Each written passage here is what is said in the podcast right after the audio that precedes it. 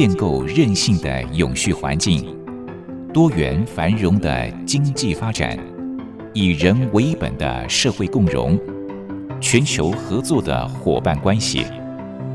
这是你我心中向往的美好家园，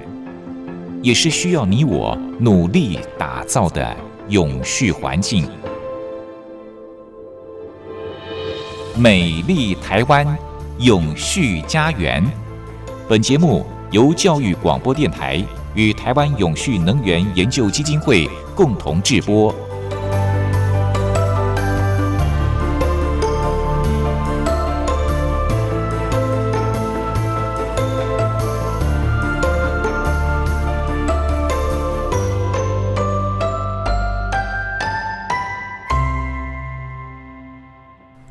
您好，欢迎您再度按时收听《美丽台湾永续家园》，我是节目主持人朱琳。由台湾永续能源研究基金会所主办的二零二二亚太永续行动博览会，在星期天十四号圆满落幕了。今年产官学研界一共有两百九十一个摊位参与了这次的博览会，包括了政策区、城市区、企业区。大学区、生活区，还有 NGO 区，不晓得您是不是去参观了？在三天的活动当中，有静态或者是动态的展示，也有专题演讲，甚至很多摊位呢，还有一些非常生动活泼的游戏。那么参观的民众在过关之后，就可以换得一些小礼物。所以整个的博览会的现场非常非常热闹哦。最主要的就是可以让参观的民众对于永续的议题有更多元的认识。那么这届的亚太永续行动博览会，透过各界踊跃展现各自的永续成果，是台湾永续行动的重要一步。那么也希望将来能够邀请到国外的厂商来参与，促进更多国内外的交流机会，向世界展现台湾的永续成果。虽然三天活动已经闭幕了，可是呢，不管是筹划，或者是参与活动的人员，或者是参观的民众，我相信都是收获满满。而且，台湾永续能源研究基金会已经在筹备明年的活动了。那么，董事长也表示说，场地规模将会是今年的两倍，非常令人期待哦。今天在节目当中，简又新董事长就要和大家分享这次亚太永续行动博览会的丰硕成果。董事长您好。主持人你好，各位听众大家好。哦，在上礼拜呢，我想如果朋友们您有到台北世贸中心一馆去参观亚太永续行动博览会，一定会觉得哇，这次的展览内容非常非常的丰富精彩哦。那么我也抽了半天的时间去参观，结果发现半天时间都参观不完，因为展出的摊位也好，或者是内容也好，太丰富了。那是不是请董事长在节目一开始先跟大家分享一下这次亚太永续行动博览会的这个成果如何？好，这是二零二二年的亚太永续行动博览会跟论坛哈，如期举行啊，跟我们原来预定时间啊。不过这是我们第一次办，不过结果还不错哈，因为我们是八月十二号开始办，那八月十一号晚上的时候哈，我们跟一零一啊大楼哈，就全世界最高的绿建筑大楼哈，我们有一个共同的倡议啊，倡议就是迈向净零社会，呃，迈向经营时代。然后呢，这个呃倡议呢，就在八月十一号晚上，在一零一的大楼的中间段哦，就把英文字、中文字都打出来了啊，呃，蛮热闹的，就是展展开一个序幕了啊。是。那我们很感谢这个一零一，因为他这次非常的热心的，为了促进这个静宁的转型啊，所以他们也花了很多功夫。所以他们也把他们的这些楼楼房里面的这些呃呃很多的这些呃住户啦，一起一起通知他们做一个大事情，就是什么了？我们大家一起来做，迈向净零转型。好，那这个序幕开始了，第二天了，第二天我们是请呃赖副总统来开幕。呃，很热闹。我们总共这一次将近有一百三十个团体，有些是参加，有些是做我们的合合作伙伴。那么将近三百个摊位了，是面积很大，呃，种类很多了哈。呃，可以讲非常的热闹。那讲是讲一个博览会，其实我们是五个会在里面一起把它一起来办。那第一个当然是亚太行动永续行动展那个展览会。那第二个是我们有办亚太行动高峰会啊，高峰会我们就请这些呃领导人物来谈谈。那第三个就是我们是亚太行动论坛哈，那有些行动方案在做。那第四个是亚太行动永续奖颁奖。那第五个是做这个啊、呃，我们台湾的这个近邻的倡议啊，这个倡议刚才讲就是从一零一开始展开我们的序幕。好，那这样呢，我们来说明一下，我们这个展。这个展摊的开始是包括的范围非常之多了哈。那么我们有六大区哦，有政策区、永续城市区、永续企业区、大学永续区、生活呃生活区跟永续的 NGO 的区域。那么因为这次有十五个中央单位来啊，那这里面呃特别大的展区啊是这个农委会跟内政部。那各位小农委会，其实在台湾在未来经营转型负担一个非常大的一个角色。我们常常讲啊，这个大家都在排放二氧化碳，但是农委会主管呢，他是有很能力做一个碳汇啊，就是说它可以吸收二氧化碳，因为我们有非常大的森林，还有我们有非常大的农业这等等，这些很多都可以做负碳技术来使用。所以他们展非常大，农委会在最近多几年来开始讲，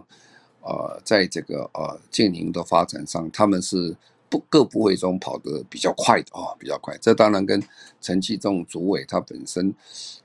呃，可以是讲他在这个呃气候变迁上，他他算是个专家了哈，因为他的论文博士论文跟这有一点相关性。啊，所以他懂得非常多，所以他这个在农委会推的非常多。说农委会很多很多的内涵是非常有趣哈，他展览也非常大。而内政部呢，是因为内政部掌管有非常多台湾的呃重要地点，比如说国家公园啊，他他们把做一个国家公园的小型的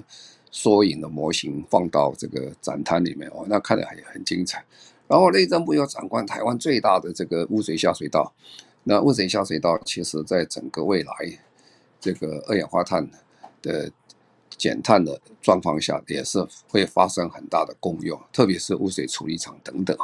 那么他们还有非常多的这个未来的建筑啦，因为我们要做近邻建筑等等，它这开始讲是很成功的哈。那当然经济部啦，这个环保署有一些有也不少的展出，就是。那所以它是很很丰富了哈。那我们再看一下，就是说地方政府啊，地方政府也是，呃，可以是讲，在最近几年，地方政府在对永续发展是花了很多的心力了啊。我们有六都，再加四个城市，尤其这个六都这里面，可以是讲台北市、新北市、桃园呐、高雄、台南呐，以及台中，他们的表现很杰出了。他们展摊也非常之大了哈，那可以看得出来，就是说这他们所做，因为老实讲，所有的气候变迁或者是永续发展，真正最主要的主角是地方政府啊，因为中央只定政策了啊，执行的是在地方政府，如果没有地方政府做很好的执行，就不太可能做很好的一个永续发展。可是我们在看到。呃，这几个六都这这边相当的这个平均啊，大家都卯尽实力在做啊。那这个是非常有趣哈。然后再看看都市里面啊，我们有云林啊、啊嘉义啦、花莲呐哈这几个城市，特别是花莲呃县长徐县长特别啊也来到会场，而且他还。跟这些参观的人去说明啊，花莲其实它在呃近邻转型，在这个气候变迁也是非常的一个杰出的地点，因为花莲啊山明水秀了，本身这个呃它本身的森林也蛮多的哈，但是它的这个整个有关垃圾处理的以及工业区啊台泥都在那边哈，然后它对这生态保育，他们其实做的非常多。有有县长自己来解释，哎，又不太一样的一个一个感觉啊，所以所以我说这个地方政府其实大家讲起来是蛮蛮认真的，就要这样做。好，那再来我们就谈到就是说有关这个企业啊，那个玉山金控一个很大的一个展摊哈，他家国泰金控很大的展摊，合库也是非常大的展摊，还有几个都蛮大的展摊，表示说这个整个银行体系、金融体系里面，现在也很少人想着，本来金融体系，加上金融体系。怎么有可能去减碳？它碳不多了。其实真正促进整个减碳，最主要主力是来自金融，因为没有金融的资源的话，根本就没有经费做这个事情。而且金融深受非常大的责任啊，因为金融贷款那么多，如果都贷款给污染工业的话，那二氧化碳是没有办法处理的啊。所以他们有非常多的这种呃措施了，呃，蛮精彩的了哈。然后再来，我们再看呢，企业界很有趣的企业界最大一个展摊呢，就是远东百货哈，这个生活生活面的，这这是远东远东百货。那大家想，远东百货怎么会做这个呃节能减碳啊？其实远东百货在节能减碳是非常的成功。各位晓得，天气热的时候，夏天大家都很喜欢到百货公司去。干嘛？那么冷气很好了，他未必买东西在那边吹吹冷气也很高兴啊。所以呢，这个百货公司的冷气是百货公司非常重要的一个支出了。做什么？然后做冷气的，呃，这个制造冷气的这些这些经费，所以它电费用的非常多。所以如何节省电费啊？就基本上啊很厉害啊。这个我看这个呃远东百货在过去的这四五年来。它每年平均的下降的这个电费非常多，当然，因为它公司在扩张当中，整体经整体的这个经费，呃，电费可能有点增加，但是呢，它每赚一块钱营业额，它的这个呃电费减少大概十一 percent，哦，这是很可观的。各位想，这个百货公司的营业额都蛮大的，少十一 percent 的是蛮大的一笔钱，所以他们其实。呃，做这个既公益啊，又环保，然后最后其实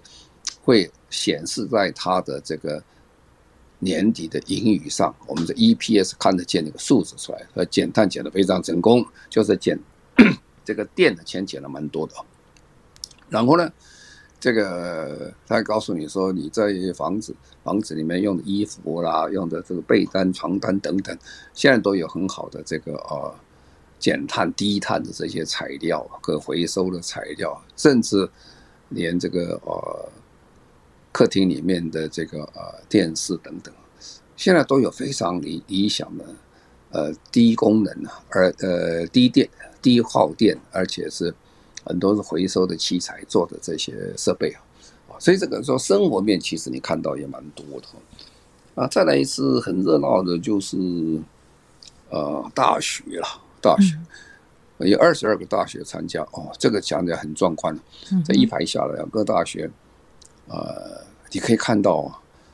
我相信大学本身去参观、去参加的人，本身都受到非常多的鼓励跟互相学习了。我们平常要讲说，我们做这个事情不好做，但是呢，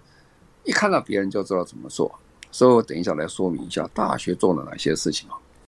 美丽台湾永续家园，我们节目在每周六早上十一点零五分播出。节目中所邀请到的主讲人是台湾永续能源研究基金会的董事长，同时也是中华民国无任所大使的简尤新博士。那么今天董事长和大家分享的是才刚刚落幕的二零二二亚太永续行动博览会。那么这次的这个博览会内容非常的丰富精彩，非常的盛大哦。嗯，在现场呢，有分成六大展示区，我也一一的去参观了。我花了半天的时间来参观，发现实在时间不够哦，因为每一个展示区呢，内容都非常的丰富精彩，而且有专人导览，所以光是半天的时间，其实还真是不太够呢。那么我参观到了大学区的部分，跟几所学校的学生有了一些互动。我发现这些年轻朋友，他们对于为什么要做永续，以及目前学校做了哪些的永续实际的行动，未来目标是什么，都非常非常的清楚。这是一个令人可喜的现象，因为我们总希望这些永续的观念能够向下扎根，将来他们出了社会，不管是在工作上或者是在生活当中，都能够切切实实的落实。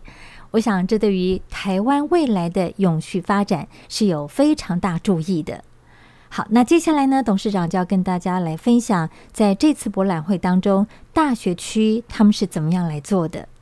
最近几年啊、呃，大学在教育部的这个鼓励之下，USR 做了非常多的工作，有关地方创生的啦，也有关社区服务的啦，有关改造社区啦，或者是对整个。啊、企业界的这些互相的这些啊、研究发展等等的，它的种类是非常多，非常多，还有从事很多教育的方工。所以我们看到这个整排下来哦，我是觉得最大收获者之一啊，很可能就是那个二十二所大学参加的那些在场的人收获最多，因为平常他们比较难得有这样的接触了，有时候接触的时候都是所谓的。呃，开研讨会啊，那研讨会通常是讲的比较多啦，看的比较少啊，因为时间很短嘛，讲完就走了啊。但是这个摆在那边摆三天呢，他每个摊摊位走走，他就晓得别人是怎么做的哈。其实这个路上大家一起行走会走得很远哈，那就每个人要看看互相之间他在做哪些事情。因为我自己的看呢，我我很多摊位要仔细仔细看了一下，我都很佩服这大学在最近这几年里面，真的做了非常多的事情，而且把联合国永续发展目标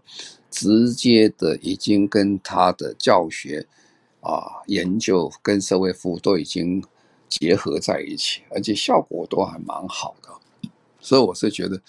这个这个做的蛮成功的，而且比较可惜的是说。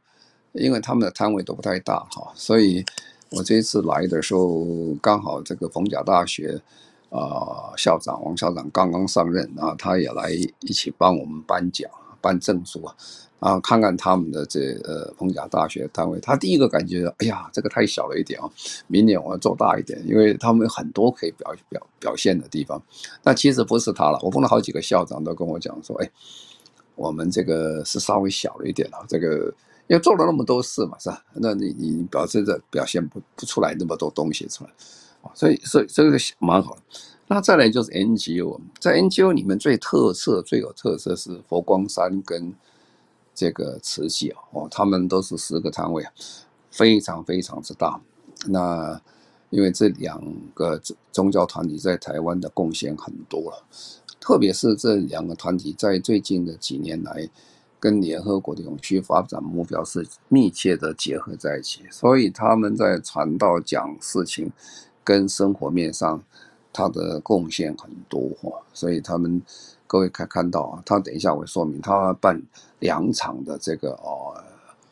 行动的论坛啊，啊这个很热闹，来的人很多哈。那讲出他们非常多的一些成果出来，所以大概就可以了解，就说呃很多人呢。认为永续很抽象，永续很抽象，呃，抽象到什么程度？听不太清楚呀。永续，永续很抽象。后来永续稍微，永续本来在联合国是有定义的啊，联合国讲说，永续让我们这一代所用的这资源啊，享受的环境，要跟下一代有同样的一个啊、一样可以享受到这个资源跟环境，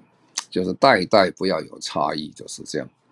这样听起来其实是非常的抽象。后来，因为我讲的更清楚，就三件事情：叫经济要发展，啊，环境要保护啊，第三个就是这个社会要公平正义啊。这样还是很抽象啊。所以这次我们一展啊，各行各业、产官学员都来说啊，很多的呃呃观众，很多的这些啊社会上的朋友见，哇，原来哦，这个。永续不是那样抽象的东西，也不是理论东西而已。它既有理论、有思想、有观念，它有很多行动面做得非常成功。那你只要看刚才讲，政府方面的政策已经进去了，那个学校的教学研究也进去了，然后社会面也很多了哈。那你可以看到，就是说很好，就是把一个很抽象的一个个印象变成一个很具体，你可以了解而且可以实践的东西。更令重要一件事情，永续哦，我十五年前开始在台湾推永续发展的时候，基本上是一个很冷门的东西，很不容易跟人家沟通啊，沟通了半天大家听得不懂，也没有什么兴趣，哎，做这个没有什么用。那这一次的展览显现出来，已经在反转哈。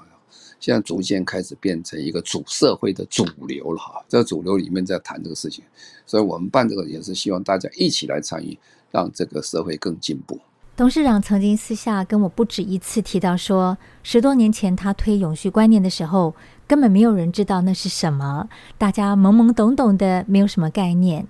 经过了十多年，台湾永续能源研究基金会他们的努力，再加上媒体的推波助澜，大家现在对于永续的观念越来越具体了，不再觉得那是一个空谈哦，这是一个可喜的现象。好，那么在今天节目当中，董事长和大家分享这次亚太永续行动博览会的成果，待会儿呢会继续谈这个主题，我们休息一下。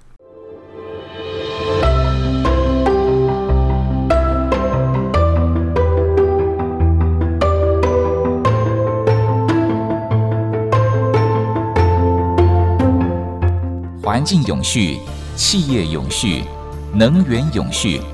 您现在收听的节目是教育广播电台与台湾永续能源研究基金会共同制播的《美丽台湾永续家园》。美丽台湾永续家园，我们节目在每周六早上十一点零五分播出。节目中所邀请到的主讲人是台湾永续能源研究基金会的董事长，同时也是中华民国无任所大使的简又新博士。这次的二零二二亚太永续行动博览会三天的活动当中，有静态跟动态的展示，也有一些专题演讲，还有一些论坛的活动。除此以外呢，还有永续创新高峰会。那么接下来，董事长将继续跟大家介绍这些活动的成果。我们就谈到亚太永续行动论坛了，我们有五场论坛了。那么五场论坛里面，呃，第一个是由内政部营建署办的再生水与环境永续发展啊推动交流研讨会啊，因为我们讲过，这个台湾的水基本上是。是够又不够啊！够是因为老天下雨给我们下很多了，所以在台湾老实讲雨水是不少。但是因为台湾哦，呃，地形特别山高，水急啊，一下水就流到海里面去，我们真正能够用的水不多了。反正反而变成说全世界我们又变成。雨水下入很多，在全世界排前面的，但是能够用的水基本上在全世界又是排后面的，这是我们蛮缺水。这时候再生水非常重要，所以现在整个内政部在推就是再生水的这个工工作。那再来就是环保署举行的这个呃中央与地方永续交流论坛。那我刚才一开始就讲。很好的政策要有人执行啊，如果没有人执行，其实也没有什么用。所以地方政府跟中央的交流辩证非常重要，意见要沟通，然后政策才能够执行啊。那时候我去参加他们这个会，那地方政府来很多，学者也来很多。那怎么样促进这个交流，才可能真的让呃所有的这个政策能够落实啊？而中华电信。呃，研究所就中华电信他们所主办的一个推动净零转型、迈向永续发展的论坛啊，啊，中华电信在最近几年在永续发展着力很多啊，因为特别是他们本身啊，呃，有个优势啦，优势就是它有这个啊、用数位能力啊，那各位晓得这所有的这个呃有关电讯啊。或者是电脑，其实都是排山大户啊，大概占全世界百分之二左右。但是它有个优势啊，它可以利用它本身的核心的能力，可以去帮别人减碳啊。所以我们就数位的能力变得非常的强。我们不久以前在办一个气候变迁哈的一个数位的比赛，然后我们给他气候行动奖啊。就说，怎么样运用这些五 G 啦、大数据啦这些东西来推动这个永续发展，也是现在目前一个很夯的一个议题了。好，再来就是净零协会办了两个活动，一个是氢能论坛，一个是碳捕捉跟碳排放论坛。那这里要说明一下，就是说我们二零五零年要达到这个呃净零的状况。其实政府公布的时候，我我做了几个民意测验，基本上百分之差不多六七十的民众都不太相信啊，说我们可以做到净零哈。所以我们在办很多活动的时候，每次很有意思啊。很多的演讲者第一个开始讲，他的标题叫 Mission Possible 啊，就是我们有一个电影叫 Mission Impossible，就是不可能任务。那大家讲是可能任务，但是可不可能任务就很重要，牵涉到科技未来的发展。因为我们现在科技讲起来，到二零三零年的科技大概都是我们已知了，已知的科技会做得很好。但是二零三零年之后的科技，其实，呃，套一句美国这个气候变迁大使 John Kerry 他所谈的，他说在二零三零年科技很多还在悬在天上，还没下来，意思就是说还在发展当中。所以这个还在发展当中的很多科技跟建设有两项，最大的就是一个是氢啊氢能的一个运用，第二个就是碳捕捉哈。因为我们怎么算怎么算哦，你都没有办法把我们现在二氧化碳全部排出去，然后要把它回收回来。因为我们如果要把排出去地球所有排出去二氧化碳把它收回来，最好的方法之一就是种树哈。那你就说要种多少树呢？算来算去，大概要种种两个半个地球面积大的这个树哈。哈，我们只有一个地球，哪里有剩两个半的地球给你去种树？所以种树基本上是达不成的啊。为什么？因为它可以相当大的功能，但是做不到那么多哈，实在很困难。那另外就是复氮技术，复氮技术里面第一要务就是讲的碳捕捉哈。那碳捕捉就是把我们放排放出去到大气中的，或者在生产过程当中就把二氧化碳直接把它。把它抽取出来，抽取出来以后，我们有两种比较大的功用，一个叫做我们拿去运用，拿去二氧化碳去去种这个海藻啊，或者等吸高度吸收二氧化碳这些生物。那另外一个就是说，实在是不行啊，没有办法，我们就把它收集起来以后，埋到地下两公里、三公里很深的地方。再回归它原来出来的地方，因为原来那些二氧化碳是随着煤啊，或者是石油从地底下被挖上来，像我们放回原处就是，啊，但是这个就很小心的，很多人就说放进去，等一下漏出来不是白放的吗？所以这里面技术非常高啊。那最高的部分，现在就怎么样去拿拿着二氧化碳？那我们跟啊大家分享过哈，这个美国的 Microsoft 的这公司啊。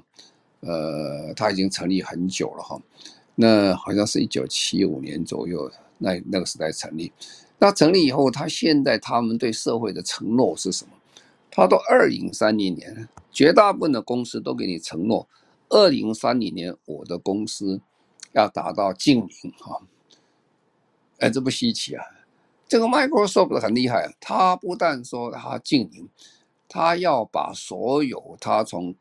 公司开始的第一天所产生二氧化碳全部都要回收回来。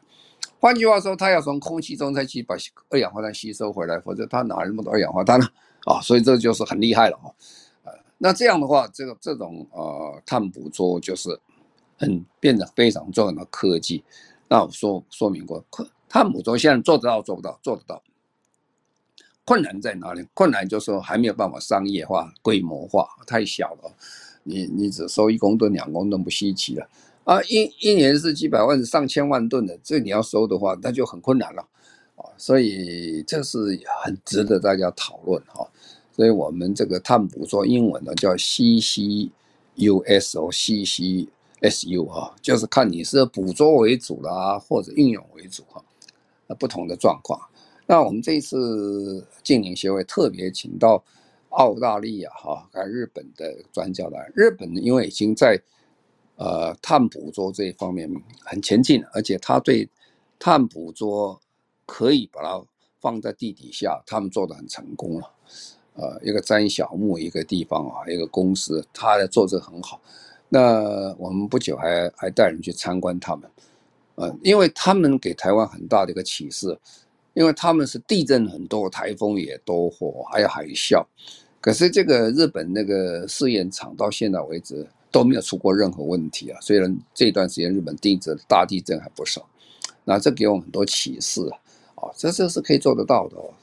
但是未来如果不靠碳捕捉，台湾不可能做到净零啊。诶，那这就是意识到了，如果你你不做碳捕捉不行，我必须要做，那必须要怎么做呢？啊，所以我们就请澳大利亚跟日本的这些专家一起来跟我们在线上来做会谈。那另外就是氢能哈，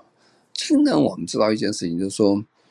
呃，现在汽车都电动车了。日本人除了电动车以外，日本发发展氢能车发展很多。氢能车某个观点上讲起来，有比电动车的优点的蛮多的哈，至少加氢的速度更快啊。啊，充电速度比较慢，但是氢很难储存，很难运送，很难制造，所以氢就很多分很多种，有绿氢啊，有灰氢啊，哈，这种东西。为什么？什么叫绿氢呢？如果你这个氢在制造过程当中都没有，或者排放非常小的二氧化碳，那叫绿氢啊。那怎么来的？就是说，呃，你用这个再生能源去电解水啊。那就产生氢，而再生能源本身没有什么二氧化碳产生，很少了哈，所以它的氢就是很干净的氢。如果你是在生产石化工业的时候产生的东西抽出来的这个氢啊，那叫灰氢，因为你制成过程当中又排放了不少二氧化碳出来，啊，那所以呢，制造的端就很辛苦。那么澳大利亚为什么做得很好？它是国家目标。全世界老实讲，没有一个国家像澳大利亚这么幸运，有那么大的面积啊！不但是太阳很大很好以外，风也不错哈啊，所以它风能也强，太阳能也强哈啊。那是当然，它其他矿物也很多了，煤矿、煤矿这个天然资源都很多。不过他们现在国家总目标都知道，他说未来啊，大概不太可能澳大利亚再发展那么多的这些。呃，化石燃料大概慢慢要关掉了，所以他们现在全国家的目标走向什么？走向氢能啊！所以我们就跟澳大利亚呃驻台湾的代表做合作了。我们这个研讨会是净零协会跟澳大利亚这个公司合作，合作出来我们就一直在盘讨论。那中间我们请两位澳大利亚专家在网上跟我们台湾的这些啊专家们大家在谈。啊，所以这样这种呃行动论坛还蛮有效的哈，就是说一方面也可以到现场看看，一方面这些专家们可以做座谈，那我们再来就谈这个高峰会啊，高峰会就是很有趣的一件事情，就是说呃政府的首长啊，政府的首长，我们办的这高峰会曾有一场是专门给六都的啊，所以我们也请了六都的市长来。那么这六都市长也很给力，也很给面子啊，呃，台北啦、新北啦、这个桃园啦，市长都来了，然后高雄、台南的副市长啊，因为他们要开议会，然后呢，还有一位台中市的执行长来，啊，他他们来讲话的时候很有意思哦，他讲话给我很深刻的印象，我觉得地方政府在永续发展、气候变迁，真是已经开始行动了啊。那不但行动，而且这个他的首长的观念非常的清楚。那现在我们刚才谈到六都的市长啊，那我从这个很仔细的听哦，柯市长的谈话，新北市侯市长谈话，还有郑文灿市长谈话，这三位市长本身啊，就是在负责全部的了哈。我最大的感触哦，这个三都在。推展这个啊，永续发展、气候变迁上，老实讲着力很深呐啊。除了说外表上我们看出来他们都会宣示他们二零五零年要做的净零的城市之外，他们在法律面也做了多少事情啊？还要定的特别的地方法，然后去推行这事情，然后很多实际上推动电动公车啦等等的非常多啊。这些行动的方面，我就不再赘述。但是它让我一个最大的感触是什么？我们常常讲哦，要做这个气候变迁，要做这个永续发展，最重要一件事情就是由上而下，领导者本身要很清楚他在做什么，他要下定决心。那么他们三位都准备很好的这些所谓 PowerPoint，所谓和简简报在那边，但是我很注意到了，他们没有一个人看简报啊。简报只瞄一下，说这个简报在说什么，他就开始讲，而且讲的津津乐道，越讲越兴奋啊，讲的非常多。换句话说，这个整个呃永续发展的概念已经深入他们的呃脑脑筋里面，已经变成内化成他的一部分啊。他根本不需要任何的这个幕僚跟他讲什么，他非常清楚，他还晓得要做什么事情啊。那这就是很成功的一件事情哦。如果有上面的人他能够有这样的热心做法的话，底下就推得很好。所以这三个城市基本上我们在这次啊、办这个大展览会的时候，我们都还另外一个奖叫做宜这个宜居城市奖啊，他们都得奖啊，都得奖，因为我们经过国内外的评审都觉得他们都做得非常好。啊，另外三个也做得不错啊。那这个，因为刚才是讲市长了，因为台南跟高雄他们市长刚好议会关系，没有办法来。那高雄是有林副市长来啊，他本来在台北市就做了一些很长的很好的工作。那高雄其实这一段时间表现也非常的杰出，也在永续发展中从各角度上来看，啊，他做得非常好了，而且很有概念啊，整个翻转这个南北的关系啊。啊，高雄跟台南在这一次做的呢，高雄哦，台南是有先天的优点哈，它是阳光城市，所谓阳光城市，因为他们的这个日晒时间是很好啊，做是台湾它现在这个呃太阳能发电最多的地方，而且这个继续在做。那么过去它本来就有晒盐的盐场，你可以都可以晒盐的，你就想它阳光实在是非常好。那么它透过这个。在各学校、各公家机关，还有民间等等，做了非常多的这些有关这个啊气候的这些投资进去。那高雄是因为它正在发展它轨道建设，还有这两个城市在做这个呃科学园区的时候，可以讲起来，就是说你看到一个希望，也看到一个做法。那台中刚好在夹子中间了，台中也做得不错。那这市长刚好因为。哦，这个刚刚有点手术，他没有办法来。但是他们执行长讲的很成功，把这个整个台中市的愿景讲得很好啊。台中市在过去这一段时间，特别是在从这个减碳方面、空气污染方面做了非常多的工作。那除此以外，他们的这个轨道建设等等也做得很好。那我提这些目的在哪里？就是说，你要从这个。行政长官的言行中，你就可以看到说，这个工作是有没有在推行。当你看到这个行政长官讲话的时候，讲到某一里，他突然眼睛一亮，声音声音突然高亢起来的时候，你就晓得他 enjoy，他非常高兴在做这件事情，而且他觉得他不但做对的事情，而且他做了很成功的事情啊。所以我是觉得，呃，蛮有意思的，蛮有意思，就是看看这些。我们这些市长们做的这些成绩，我是蛮蛮佩服的。那另外就说 NGO 也很有意思，NGO 这个刚才讲，这次 NGO 里面是有两个非常大的宗教团体啊，一个是慈济，一个是佛光山。